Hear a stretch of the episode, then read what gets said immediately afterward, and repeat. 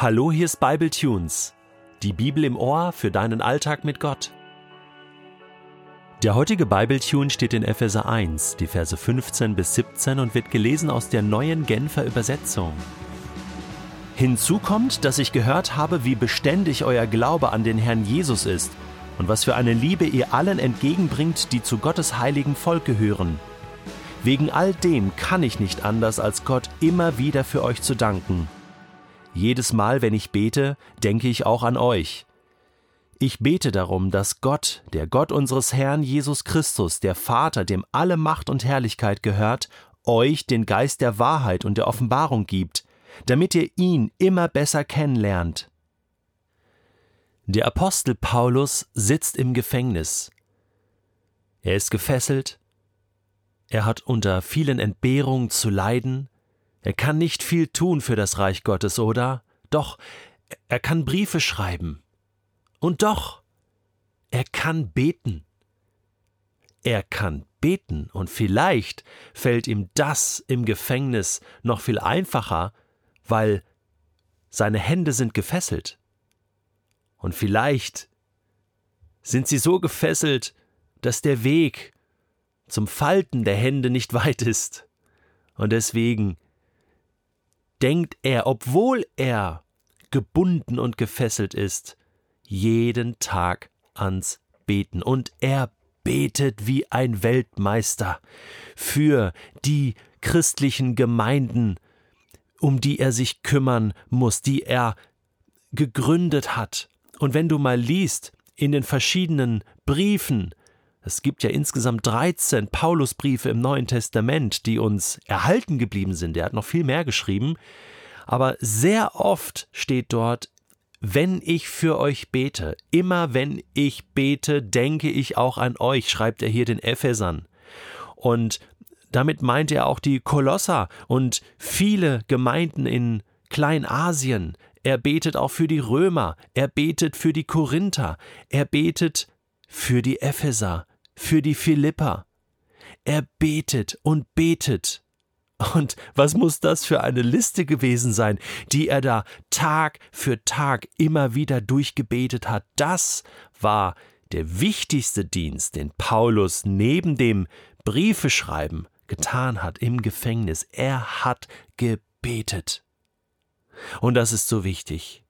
Denn dieses neue Volk, dieses neue Volk Gottes, die Heiden, die Nichtjuden, die nun auch zum Volk Gottes gehörten, die mussten umsorgt werden.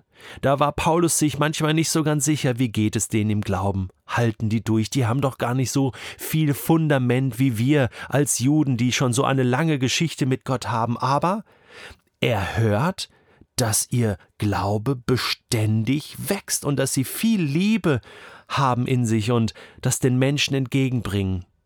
Das schreibt er zum Beispiel auch den Thessalonichern, als Timotheus ihn mal besucht und ihn trifft und ihm erzählt, Sie sind voller Liebe und ein Vorbild in ihrer Region, was den christlichen Glauben angeht. Paulus wird immer und immer wieder überrascht von der Kraft Gottes, aber er weiß auch, er muss sie im Gebet unterstützen. Für mich ist das so ein tolles Vorbild ein Beispiel dafür, dass neben dem, was ich vielleicht so aktiv tun kann, es viele Dinge gibt, die ich nicht tun kann. Und manchmal wird mir das erst bewusst, wenn ich nicht mehr kann, wenn ich vielleicht mal krank bin oder wenn ich so eingeschränkt bin wie Paulus, dass er gar nicht mehr sich treffen kann mit den Leuten, dass er gar nicht Kontakt haben kann in dem Sinne, sondern es nur noch eine Kontaktverbindung gibt, und zwar die über den Himmel. Die ist so wichtig.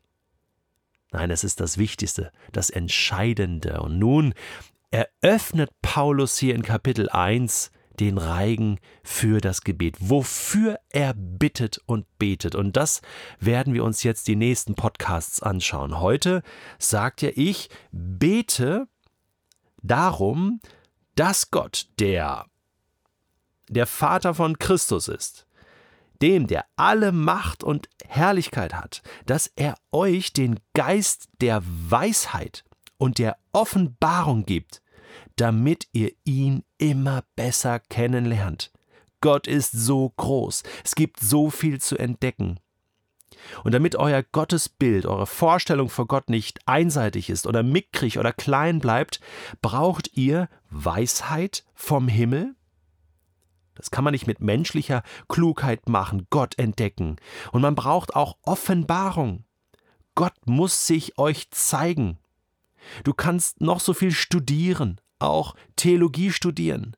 Du hast keine Chance, wenn Gott sich nicht zeigt, wenn er dir nicht begegnet und wenn du nicht auch in dieser Demut zu ihm kommst und sagst, also die Erkenntnis ist nicht eine Bewegung von mir zu Gott, sondern Gottes Bewegung vom Himmel zu mir und dann erkenne ich etwas. Du hast sonst keine Chance. Da ist Adam und sieht seine Frau Eva im Garten Eden. Und vom Weiten sieht er sie kommen, und dann heißt es in 1. Mose 4, Vers 1, und Adam erkannte Eva. Ist das nicht genial, dass das damals im Garten Eden schon so war, dass Adam sozusagen seine Frau wiedererkannt hat? Ich sag mal zum Glück, ja, denn wenig später heißt es, und sie wurde schwanger, ja, und bekam ein Kind. Komisch. Er erkannte Eva und dann wurde sie schwanger. Da hat die Bibel wieder jede Menge weggelassen, oder? Ist mit dem Wort erkennen in der Bibel vielleicht was ganz anderes gemeint? Eben nicht dieses kognitive äh, Ich erkenne, wer du bist, sondern mehr eine Art von intensiver und intimer Gemeinschaft, die zwischen zwei Menschen dazu führt, dass eine Frau schwanger wird? Denn dieses Erkennen kann man auch übersetzen mit sie schliefen miteinander. Das meint dieses hebräische Erkennen. Und Paulus sagt hier, Gott erkennen kannst du nur in der Gemeinschaft mit ihm. Nicht losgelöst, nicht einfach, wenn du nur Bücher liest, noch nicht einmal, wenn du nur Bibel liest. Nein, du musst quasi mit der Bibel auf Gottes Schoß klettern, dich von ihm in den Arm nehmen lassen, und dann spürst du seinen Herzschlag. Und dann kann er dir erklären, wer er ist. Und du spürst es ganzheitlich, nicht nur in deinem Kopf, sondern auch in deinem Herzen, in deinem ganzen Körper, in deinem ganzen Leben.